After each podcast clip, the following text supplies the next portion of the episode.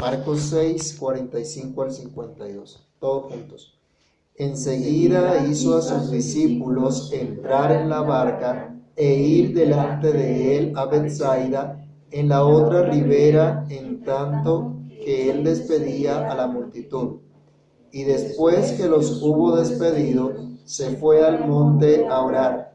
Y al venir la noche, la barca estaba en medio del mar y él solo en tierra. Y viéndoles remar con gran fatiga, porque el viento les era contrario, cerca de la cuarta vigilia de la noche, vino a ellos andando sobre el mar y quería adelantárseles. Viéndole ellos andar sobre el mar, pensaron que era un fantasma y gritaron, porque todos le veían y se turbaron. Pero enseguida habló con ellos y les dijo, tened ánimo, yo soy, no temáis. Y subió a ellos en la barca y se calmó el viento.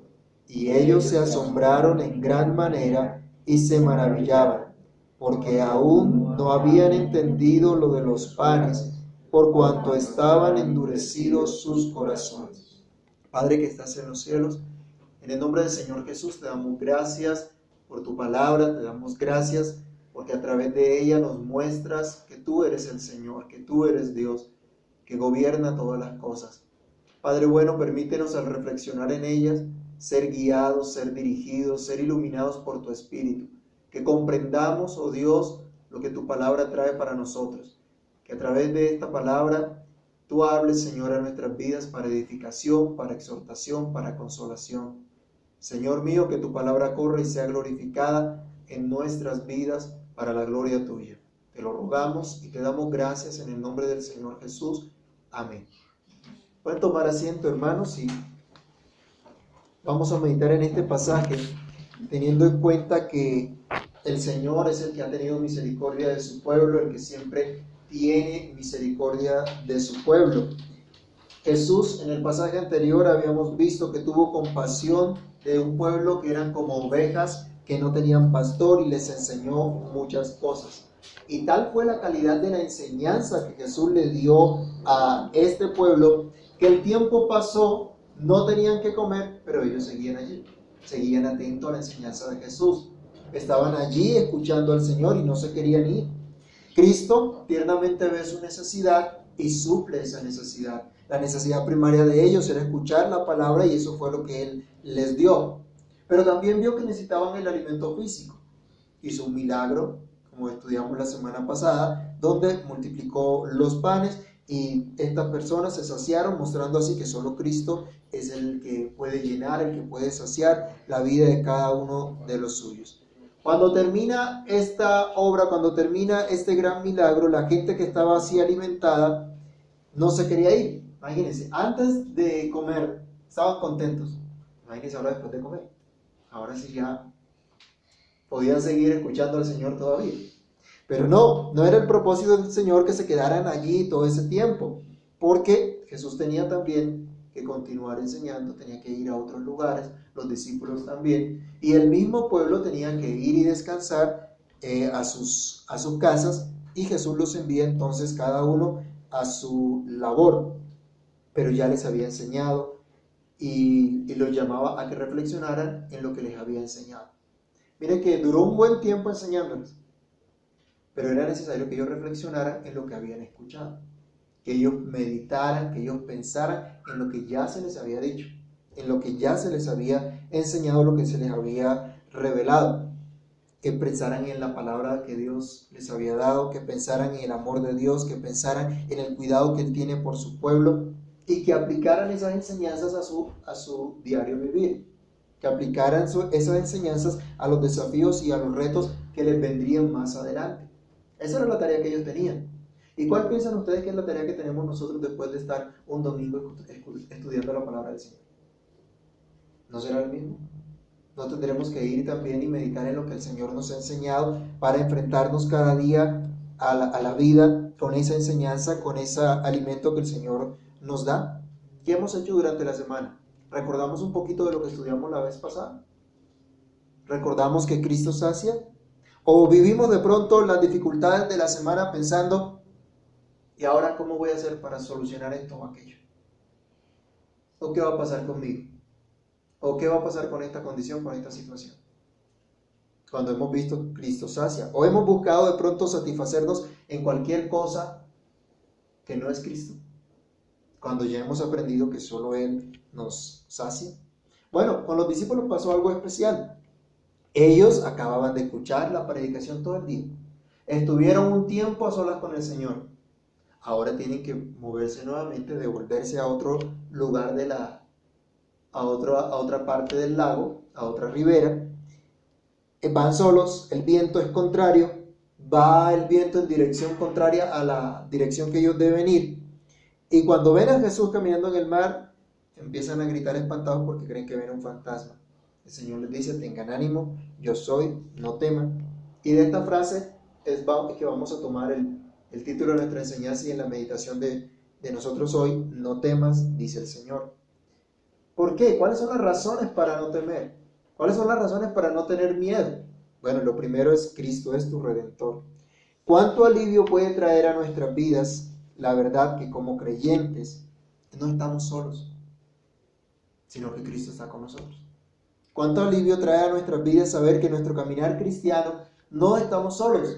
Y como hemos estado estudiando acerca de la iglesia, la iglesia es un cuerpo, no es una sola persona, no es una familia en particular, sino que todos hacemos parte de esa gran familia de Dios. Qué bueno saber que no estamos solos. El, apóstol Pedro también anima a la iglesia diciendo que tengan en cuenta que los padecimientos que ustedes tienen se cumplen en todos sus hermanos, en el mundo entero también. Y si somos un cuerpo, el Señor Jesús nos enseña que si un miembro se duele, los demás se duelen también. Pero si un miembro se goza, los demás miembros también se gozan. Porque somos parte los unos de los otros. Y qué bueno es saber también que hay otros que oran por nosotros. A usted no le, no, no le da gozo saber que hay hermanos que de pronto usted ni conoce y oran por usted. Y piden al Señor por sus vidas. Eso es lo que ocurre en la iglesia. ¿Se han visto en los boletines que siempre hay algunos motivos de oración? Y los motivos de oración que tenemos aquí en otras iglesias también tienen otros. Y también nos incluyen a nosotros. Y qué bueno que Dios hace eso, porque somos un cuerpo. Y nos anima a saber esto. Es eficaz que la, la Biblia dice que la oración eficaz del justo puede mucho.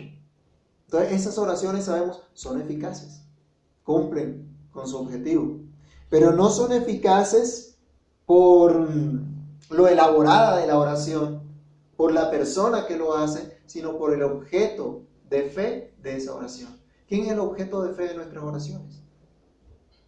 Es Cristo mismo. Y por ser Cristo mismo, estas oraciones son eficaces. Miremos Hebreos capítulo 7, versículo 25. Alguien que lo lea, por favor.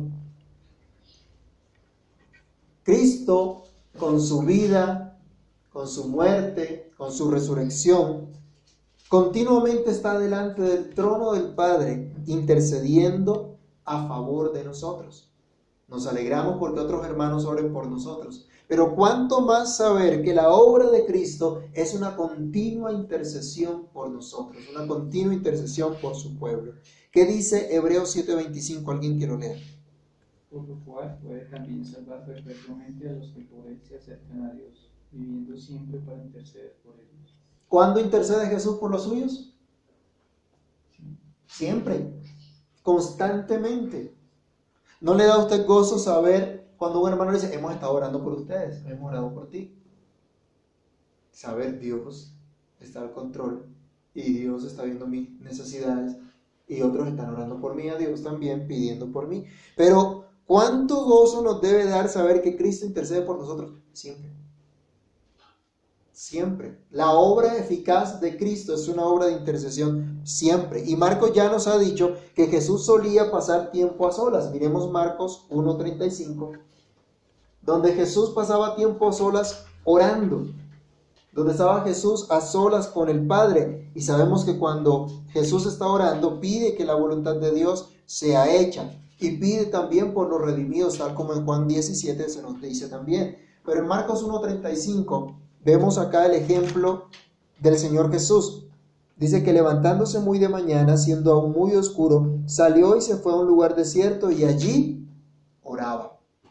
Vemos al Señor Jesús constantemente en esta práctica de la oración. Así que entonces no era extraño que Jesús ahora se quedara solo después de despedir a la multitud y que pudiera estar a solas con el Padre orando. Y si estaba Jesús orando, seguramente los discípulos estarían en esas oraciones también. Sería motivo de esas oraciones también.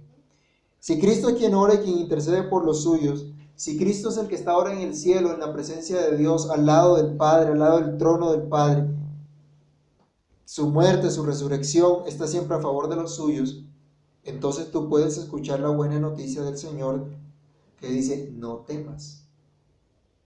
Puedes escuchar la intercesión de Jesús, no temas, dice el Señor, el Señor que te da dirección.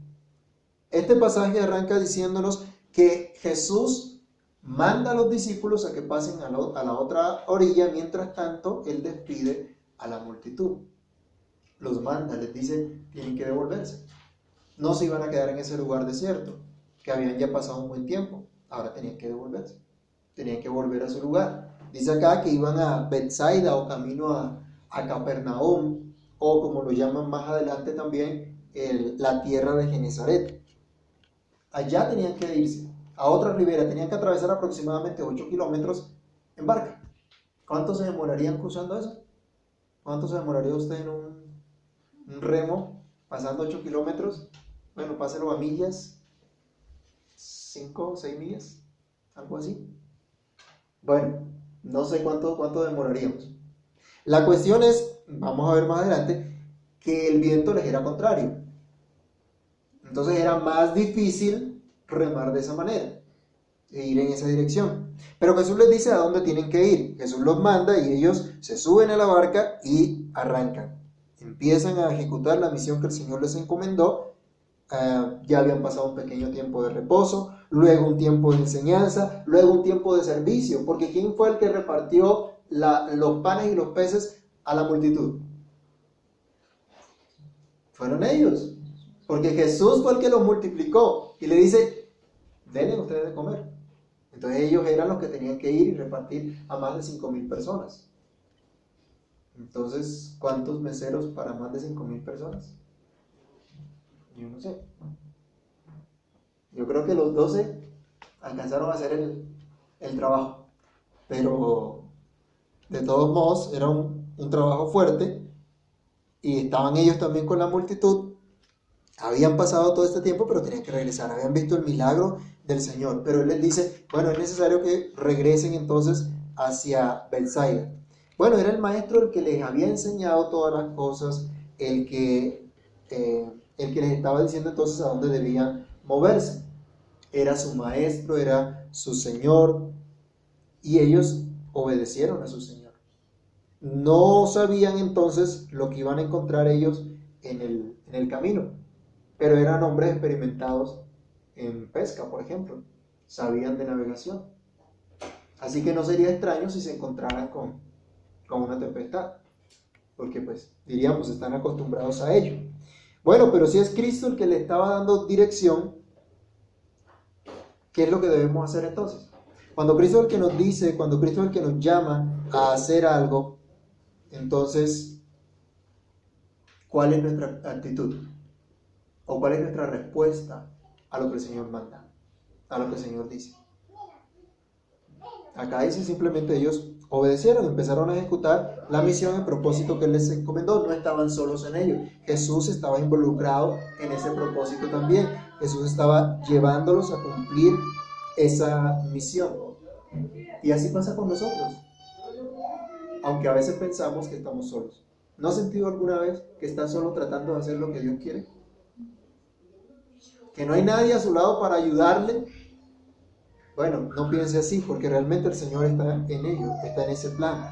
Mientras ellos iban en la barca, Jesús estaba solo en el monte orando, dependiendo del dueño de la misión, dependiendo de aquel que iba a ejecutar la, su obra y que estaba dando dirección a los suyos. Se ha dicho de paso acá también, ¿Cuánto necesitamos nosotros depender de Dios en oración?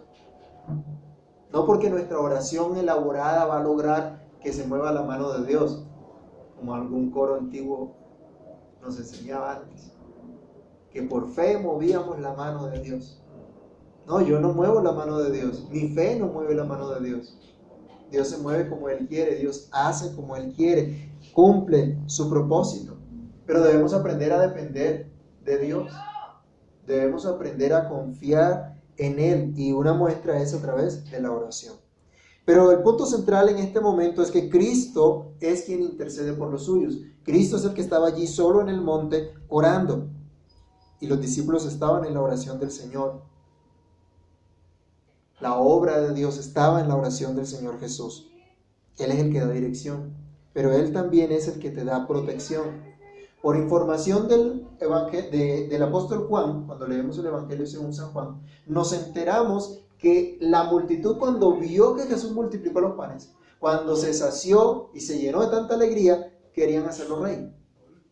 Querían establecerlo como el rey de Israel, aquel que los iba a libertar del imperio romano.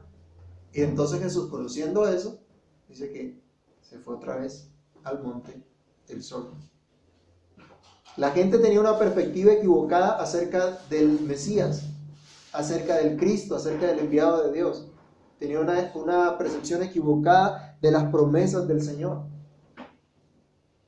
¿Y saben qué hace Jesús? Protege también a sus discípulos de esta influencia.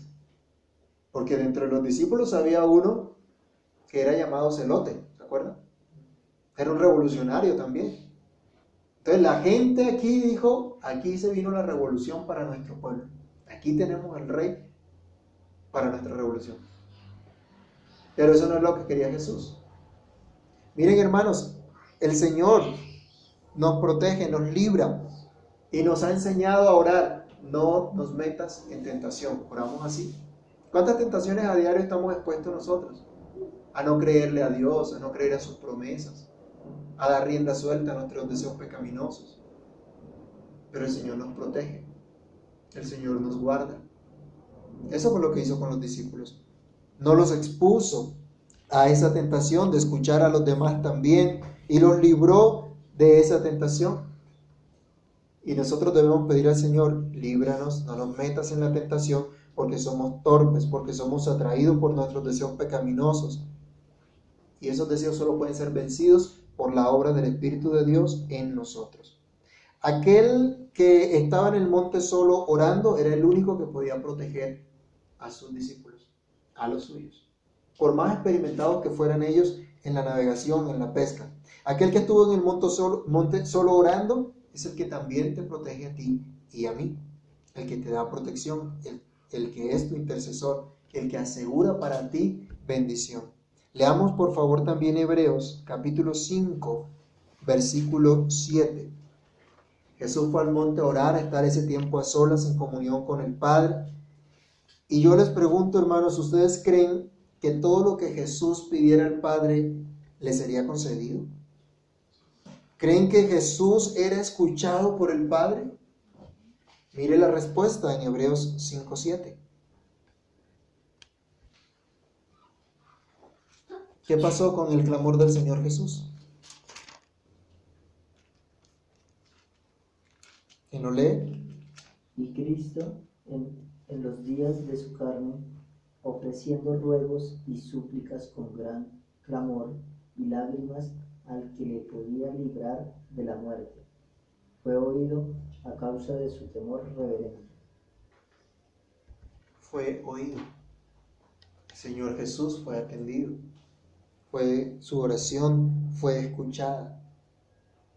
Y eso nos asegura a nosotros esa bendición de Dios. Todo el libro de Hebreos, toda la carta a los Hebreos nos habla del sacerdocio perfecto de Cristo, de una una intercesión que para siempre hace perfectos a los santificados, un sacrificio perfecto para siempre, una intercesión continua, una bendición completa para su pueblo.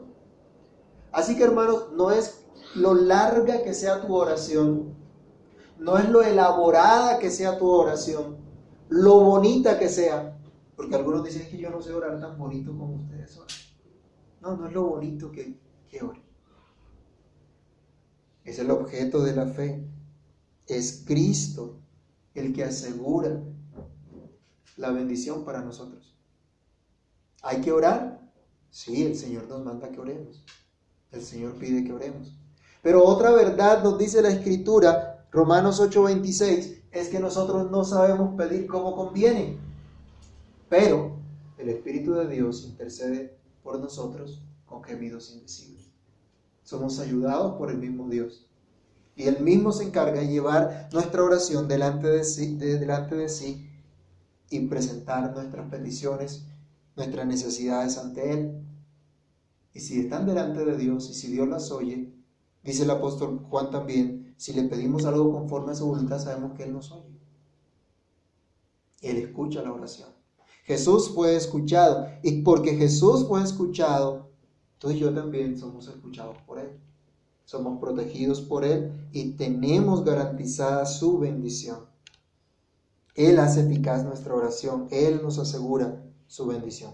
Así que podemos orar con confianza porque Cristo mismo es nuestro intercesor. Pero miremos también en el pasaje, regresando aquí a, a Marcos, ya se suben los discípulos a la barca, Jesús despide a la multitud, pero miren lo que ocurre. Versículo 47. Al venir la noche, la barca estaba en medio del mar y él solo en tierra. Y viéndole remar con gran fatiga porque el viento les era contrario cerca de la cuarta vigilia de la noche, vino a ellos andando sobre el mar y quería adelantárseles. Lo segundo que vemos acá es algo repetitivo a la luz de la escritura también, y es que Cristo conoce nuestra condición. Entonces, si el Señor dice, no temas, ¿por qué razón no vamos a temer? Porque Cristo es nuestro intercesor, como vimos acá, pero porque Cristo conoce nuestra condición. Él lo ve y lo sabe todo. Y coloca usted el término que le guste, ¿no?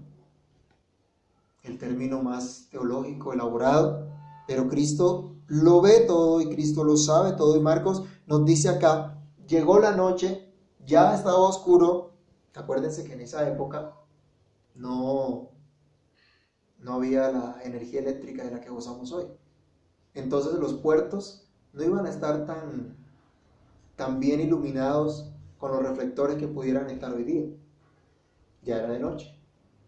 Y aparte de todo, el viento es contrario, pero Jesús ve que esta gente está remando con fatiga eh, en medio de este viento contrario. Nos da una descripción muy viva, nos da una escena donde los discípulos están atemorizados, donde están cansados. Imagínense, después de todo un día estar allí eh, compartiendo con la gente también y sirviendo y escuchando al Señor, ahora tienen que cruzar y se encuentran con esto pero nos dice que Cristo los vio. No sé cómo esté su visión, pero yo no, no creo que a 5 kilómetros de distancia más o menos, de noche, sin tanta luz, pueda uno ver muy bien. Pero Cristo los vio. No hay tinieblas que impida que Cristo vea. ¿Se acuerdan que el salmista también decía que el Señor alumbrará mis tinieblas, que Él es el que me da luz, que su palabra es lámpara a nuestros pies, que es lumbrera a nuestro camino. Para el Señor no hay nada imposible y no hay nada que pueda esconderse del Señor. Él vio a los suyos que estaban remando con gran fatiga y a pesar de la oscuridad que hubiese, a pesar de lo claro que pudiera estar la luna, había una distancia de por medio entre él y los discípulos, pero él vio lo que estaba ocurriendo. Algo que podemos estar seguros es que la Biblia nos enseña que Cristo ve lo que pasa con sus hijos, que somos amados de Dios y a los que aman a Dios todas las cosas les ayudan a bien. Él es Dios, sabe todas las cosas, eso es una constante en toda la Biblia. Él ve el sufrimiento de su pueblo y Él viene en ayuda de los suyos. Dice que cuando Él vio esto, entonces vino Miren la imagen como nos, como nos la muestra Marcos. Los ve remando con fatiga, los ve cansados, los ve con un viento contrario, pero entonces viene hacia ellos. Y esto nos recuerda lo que Dios hizo en Éxodo, Vamos a leerlo, Éxodo capítulo 3, del versículo 7 al 10. Dios llama a Moisés y lo comisiona para ir a libertar al pueblo. Y Dios le demuestra a Moisés que es Dios el interesado en salvar a los suyos porque ha visto el sufrimiento de los suyos. Éxodo 3 del 7 al 10 dice, dijo luego Jehová, bien he visto la aflicción de mi pueblo que está en Egipto, y he oído su clamor a causa de sus, sus exactores, pues he conocido sus angustias, y he descendido para librarlos de mano de los egipcios y sacarlos de aquella tierra a una tierra buena y ancha, a tierra que fluye leche y miel, a los lugares del cananeo, del eteo, del amorreo, del ferfeseo, del Ebeo y del Jebuseo. ¿Quién había visto su aflicción? Dice aún el verso 9, el clamor pues de los hijos de Israel ha venido delante de mí, y también he visto la opresión con que los egipcios los oprimen. Ven por tanto ahora, y te enviaré a Faraón para que saques de Egipto a mi pueblo, los hijos de Israel. Dios vio la aflicción de su pueblo y actuó en consecuencia. Dios mismo viene a salvar a los suyos. Marco nos dice que sobre las 3 de la mañana el Señor vino, la cuarta vigilia de la noche. Los romanos partían en cuatro la, el tiempo de la noche y recuerden que Marcos está hablando a un público romano. Entonces la cuarta vigilia correspondería cerca de las 3 de la noche, de, la, de la mañana, entre 3 y 6 de la mañana. Dice, cerca de las 3 de la mañana, entonces llega el Señor en medio de, de la situación que ellos están viviendo, se acerca a ellos, pero ¿qué pasa con ellos? No reconocen a Jesús, no se dan cuenta que Él está ahí. Dios sabe perfectamente en qué momento viene, en qué momento actúa, qué, cómo, cuándo. Nos desesperamos nosotros muchas veces porque el Señor no llega cuando nosotros pensamos, cuando no viene la respuesta, cuando nosotros esperamos o cuando nosotros queremos. La Biblia dice que en el tiempo de Dios Cristo vino por los suyos. Vino por su pueblo, vino a salvar a su pueblo. Él no se tarda, Él no tarda sus promesas como algunos piensan. Lo que la Biblia sí nos enseña es que debemos aprender a confiar en Dios en medio de cualquiera de que sea nuestra dificultad, en medio de nuestro servicio a Él, en medio de nuestra manifestación de amor, de obediencia a Él. Siempre, habrá, siempre habrán dificultades. ¿Y quién ha dicho que vivir para Dios no trae dificultades? ¿Quién ha dicho que no va a haber aflicción? ¿Acaso Jesús no dijo en el mundo tendrán aflicción? Pero también dijo, confíen, yo he vencido al mundo. Y Dios quería preparar acá a estos hombres para lo que vendría después. Quería entrenarlos en la confianza, en la fe. ¿Y creen que con nosotros no tiene que pasar algo similar? ¿No tendremos que ser entrenados también por Dios y ser pasados por diferentes pruebas. La Biblia lo muestra, la Biblia lo enseña.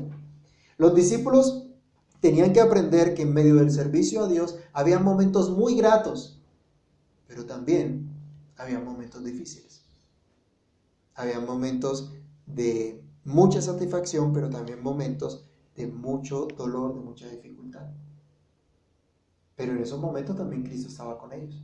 En esos momentos también tenían que servir. ¿Y cuándo va a desaparecer toda dificultad? ¿Cuándo va a desaparecer toda angustia dentro del servicio al Señor? Pues cuando Cristo venga. ¿No nos da esperanza? Sí, cuando Cristo venga, acabará todo eso. Nosotros esperamos cielos nuevos, tierra nueva. Pero mientras tanto, podemos confiar en el Señor en medio de los momentos de dificultad, porque allí vamos a tener la oportunidad de ver a Jesús viniendo hacia nosotros, a Jesús socorriéndonos, ayudándonos. Dice nuestro texto que Él quería adelantársele, tal vez para llegar primero y luego seguirles enseñando acerca de su divinidad, o más bien para llevarlos a clamar a Él y disfrutar de su presencia. No se nos dice específicamente el motivo, pero por lo ocurrido podemos entender que Cristo demanda la confianza de los suyos. ¿Y cómo se muestra la confianza al Señor sino en humilde dependencia de Él? ¿Cómo manifestamos que confiamos en Él sino cuando oramos y pedimos su ayuda y su consuelo? Jesús venía caminando sobre el mar. Aquel que hizo los cielos y la tierra se movía sobre el mar. ¿Le, le impedía el agua caminar? No. Demostró que Él es Dios. ¿Se acuerdan de Génesis capítulo 1, versículo 2?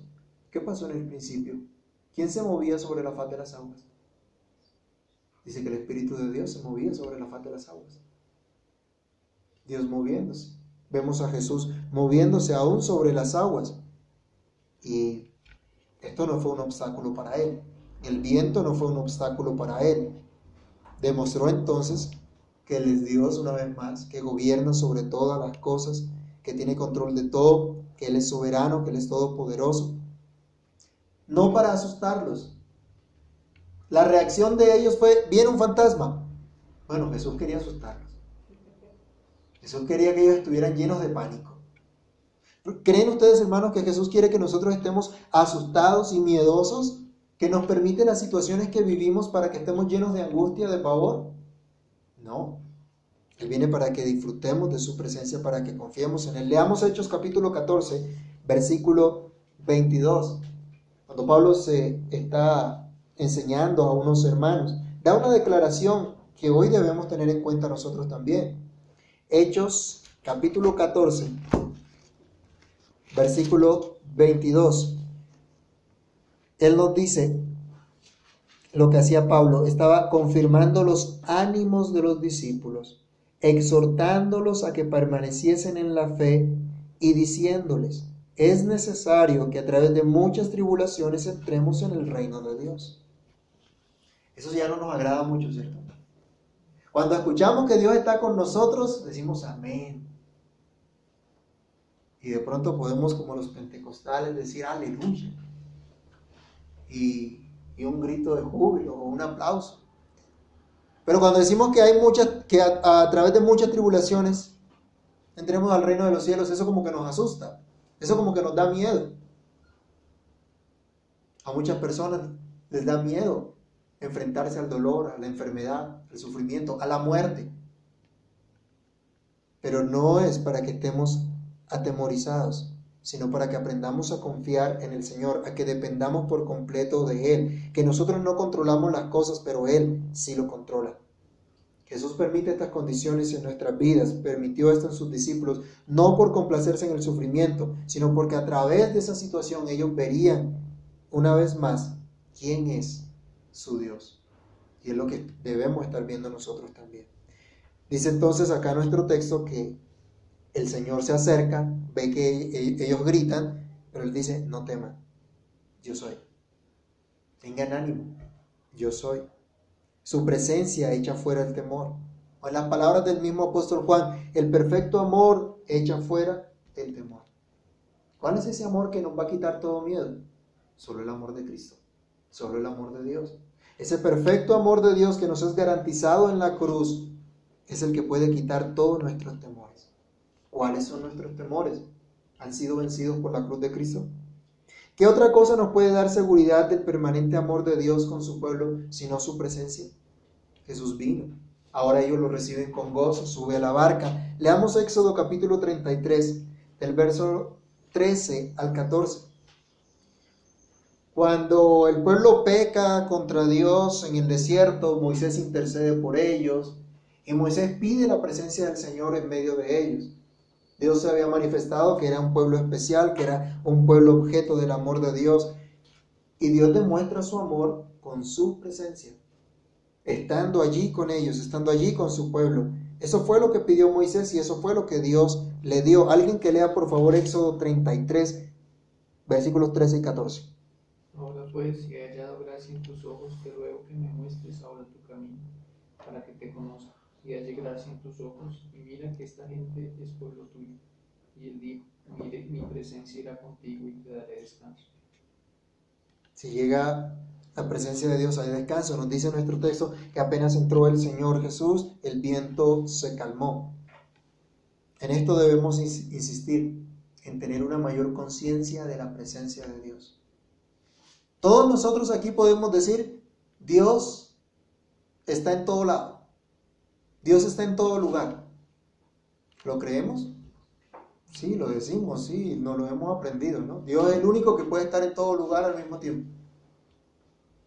Pero, ¿qué implica eso entonces en nuestra vida diaria, en nuestra vida cotidiana? Dios habita en medio de nosotros, Él prometió estar con nosotros todos los días hasta el fin del mundo. Si tenemos clara esta verdad, que su presencia está con nosotros, entonces podemos entender que esa presencia de Dios es la que va a echar fuera todo temor. Cualquiera que sea. El temor de creencias erradas y arraigadas. Hay muchas creencias hoy día también que son erradas, pero que están arraigadas en la gente. Hoy en pleno siglo XXI, ¿cómo vemos nosotros la creencia de los discípulos en fantasmas? Los niños que están aquí, si me están escuchando, me están viendo, ¿hay fantasmas? ¿Ustedes creen que los fantasmas existen? No. Y todos podemos decir lo mismo. No, no existen. Es algo que, es risible de pronto pensar también. No, los fantasmas no, no existen. Pero los discípulos estaban influenciados por esas creencias. Eran el pueblo de Dios. Eran seguidores de Jesús, pero estaban influenciados por unas creencias equivocadas que estaban arraigadas en la cultura de la gente. ¿Cuántas creencias hoy también están arraigadas alrededor nuestro? ¿Cuántas creencias nos influencian y nos llenan de temor? Ellos pensaron que era un espectro maligno que venía a acercarse para hacerles daño. Hoy también hay mucha gente que piensa algo similar, que todavía tienen influencia de la cultura animista, aún dentro de vertientes de la iglesia cristiana. Hay gente que cree que está influenciada por esa cultura animista que ve poderes sobrenaturales en las cosas y que están viendo demonios por todos lados, espíritus malignos que pueden atacar a los creyentes, que pueden hacerles daño, que pueden enviarles una enfermedad, que pueden hacerles esto, le pueden hacer lo otro, ignorando lo que dice la Biblia. Leamos por favor Primera de Pedro capítulo 1 versículo 5 y otro que se prepare Primera de Juan capítulo 5 verso 18. Como creyentes no podemos nosotros estar pensando en o, ser influenciados por estas creencias populares de espíritus y de, y de cosas que quieren dañar o que pueden dañar a nuestras vidas, que el brujo, que el indio, que no sé quién, pueden hacer esto o aquello. Mire lo que dice 1 Pedro 1.5. ¿Qué pasa con, con, los creyentes? Léanlo, por favor. Sois guardados por el poder de Dios mediante la fe para alcanzar la salvación que está preparada para ser manifestada en el tiempo somos guardados. ¿Por qué? Por el poder de Dios. Y sabemos que Dios es todopoderoso, ¿sí o no? ¿Pudo Jesús caminar sobre las aguas? ¿Demostró que era todopoderoso? ¿Calmó el viento como antes se había calmado la tempestad? Él es todopoderoso. Ahora nos dice que por ese poder de Dios es que nosotros somos guardados. ¿Se limitará el poder de Dios en algo? Si se limita el poder de Dios, entonces ya dejaría de ser todopoderoso. Dejaría de ser Dios. Pero miren también 1 Juan, capítulo 5, verso 18. Algunos hermanos se han asustado porque el demonio les puede hacer algo. Pero miren lo que dice 1 Juan 5, 18. Sabemos que todo aquel que ha nacido de Dios no practica el pecado, pues aquel que fue engendrado por Dios le guarda y el maligno no le toca. ¿Quién es el que guarda a los hijos de Dios? Dios mismo, Cristo mismo. Dice, Cristo habita en él. Y por lo tanto, el maligno no le toca. Así que podemos estar tranquilos y dejar a un lado esas creencias falsas. Hay también influencia de una cultura fatalista que solo ve el mal solo ve que las cosas van de mal en peor y toman diferentes posiciones. Una de ellas es, ven la vida sin esperanza, así que lo mejor es disfrutar lo que puedan y van en toda clase de desenfreno. Algunos creyentes están siendo arrastrados por estos deseos, también por estas influencias, y van siendo arrastrados por los deseos mundanos y viven llenos de angustias, llenos de temores, que son producidos precisamente por esas influencias por esas creencias erradas, equivocadas. Mucha gente está sufriendo porque simplemente tiene una creencia equivocada. porque tiene un pensamiento errado. Y lo peor de todo está muy metido dentro de ellos. La buena noticia es que Cristo viene a los suyos trayendo su presencia para libertar de todos esos temores, para dar un conocimiento correcto de quién es Dios. Él les dice, tened ánimo, yo soy, no temáis. ¿Se acuerdan de ese yo soy? ¿Se acuerdan lo que leíamos ahora rato en Éxodo? ¿Cómo se le reveló Dios a, a Moisés también? ¿Y cómo tenía que revelársele al pueblo? Como el yo soy, como el Dios eterno, como ese Dios que permanece para siempre. Cuando Jesús em, le dice a los, los que lo vienen a, a, llevar preso, cuando él, cuando él es entregado, preguntan por él y él dice yo soy. ¿Se acuerdan qué pasó con, con esas personas? Dice el relato bíblico que cayeron en tierra ante la presencia del Señor. Es Dios mismo el que se está revelando a ellos. Le dicen, soy yo. No tienen por qué asustarse. Al contrario, tengan ánimo, alégrense. No estén más temerosos ni angustiados. Se le revela como ese Dios que demostró en Egipto que Él era el verdadero Dios. Que Faraón no era Dios. Que el verdadero Dios es el yo soy. El que vino a salvar a su pueblo. Que nada ni nadie puede dañar a su pueblo. ¿Se acuerdan de las diez plagas de Egipto? Dios demostró allí su poder y cómo guardaba, cómo cuidaba y bendecía a su pueblo. Jesús dice a los discípulos, no hay fantasmas que quieran hacerle daño. No hay nada que pueda realmente hacerles daño, porque su Maestro, su Señor, está con ustedes. Hermanos, nuestra vida no la dirige el azar. Nuestra vida no está a la deriva al objeto, eh, objeto de un capricho de una fuerza impersonal como algunos consideran. Nuestra vida está asegurada en las manos de Dios. Nuestra vida le pertenece al Señor. Ese que caminó sobre las aguas, ese que se movió desde el principio de la creación para dar vida. La vida del Señor está bajo, eh, nuestra vida está bajo el cuidado del Señor. El conocimiento correcto de esto debe traer seguridad a nosotros, confianza. Saber que tu vida no depende del azar, que tu vida no depende de las creencias equivocadas que la gente tiene, sino que tu vida depende de Dios, trae calma, trae sosiego. Así como la calma que trajo el Señor al, al viento y el gozo que trajo a los discípulos. ¿Ha entrado Cristo en tu barca como entró en la barca de los discípulos? ¿Tienes el conocimiento correcto de quién es Dios? De lo que Dios es y de lo que Dios hace. Puedes disfrutar de la presencia del Señor, solo su presencia echa fuera el temor, pero también confronta la dureza de corazón. Aquí el texto nos estaba diciendo que ellos se amedrantaron y luego cuando Jesús llega a ellos, ellos se maravillan, se asombran. ¿Y cuál es la razón? Termina el pasaje diciendo, porque sus corazones estaban endurecidos. Aún no habían entendido el milagro de la multiplicación de los panes. ¿Y por qué no habían entendido? Sus corazones estaban endurecidos. Dios es soberano, lo decimos muchas veces. Dios hace como Él quiere. Pero Dios también demanda que nosotros reflexionemos en lo que nos dice su palabra.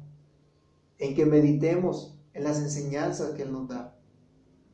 Para que podamos aplicarla a nuestra vida diaria si nosotros no meditamos en la palabra de Dios, si nosotros no meditamos en los hechos maravillosos del Señor, estaremos como los discípulos también con corazones endurecidos. Gracias a Dios porque en medio de eso el Señor viene y nos confronta y manifiesta lo que hay realmente en nuestro corazón. Recordamos entonces lo que el Señor ha hecho en el pasado, cómo Dios nos ha librado antes, Confiamos en que lo seguirá haciendo. La Biblia nos dice que Jesucristo es el mismo ayer, hoy y por los siglos. Pero ¿cuántos de nosotros nos tardamos en meditar en su palabra? En reflexionar en lo que Él dice. En aplicar a nuestra vida diaria las enseñanzas del Señor y no entendemos que Cristo es el que ha venido a nosotros y no le reconocemos tal como los discípulos no reconocieron al principio al Señor. Y es necesario que el Señor nos muestre cuán duro de corazón somos, como lo hizo también con ellos. Pero es necesario entonces arrepentirnos de nuestra dureza de corazón y pedir misericordia a Dios. No temas, dice el Señor. No fue ninguno de los apóstoles el que dijo esto. Fue Cristo mismo el que lo hizo. Fue Cristo el que hoy y es Cristo el que hoy también nos dice a cada uno de nosotros, no temas. ¿A qué le puedes temer? ¿A los conflictos? ¿A las pruebas? ¿A las tentaciones?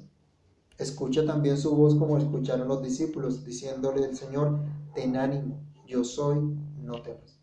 Oremos a Dios y pidamos que traiga ese gozo, ese consuelo en nuestras vidas, que vivamos agradecidos, que vivamos confiados en el Señor, haciendo lo que Él nos mandó y que experimentemos su gozo y su paz siempre. Padre que estás en los cielos, en el nombre del Señor Jesús, te damos gracias por tu palabra. Te damos gracias porque tú eres Dios Todopoderoso, porque tú eres aquel que llena de gozo nuestras vidas, el que llena de esperanza y de confianza nuestras vidas. Te rogamos, Señor, que quieras ayudarnos, que quieras socorrernos, que quieras sostenernos. Padre Santo, sin ti nada somos, sin ti nada podemos hacer. Perdona nuestra dureza de corazón. Perdona, Señor, que somos tardos para oír, para atender a tu palabra. Perdónanos, Dios, porque nos atemorizamos ante las circunstancias que llegan a nuestras vidas, ante las tentaciones, Señor, de ir tras los deseos de nuestra carne, los deseos del mundo.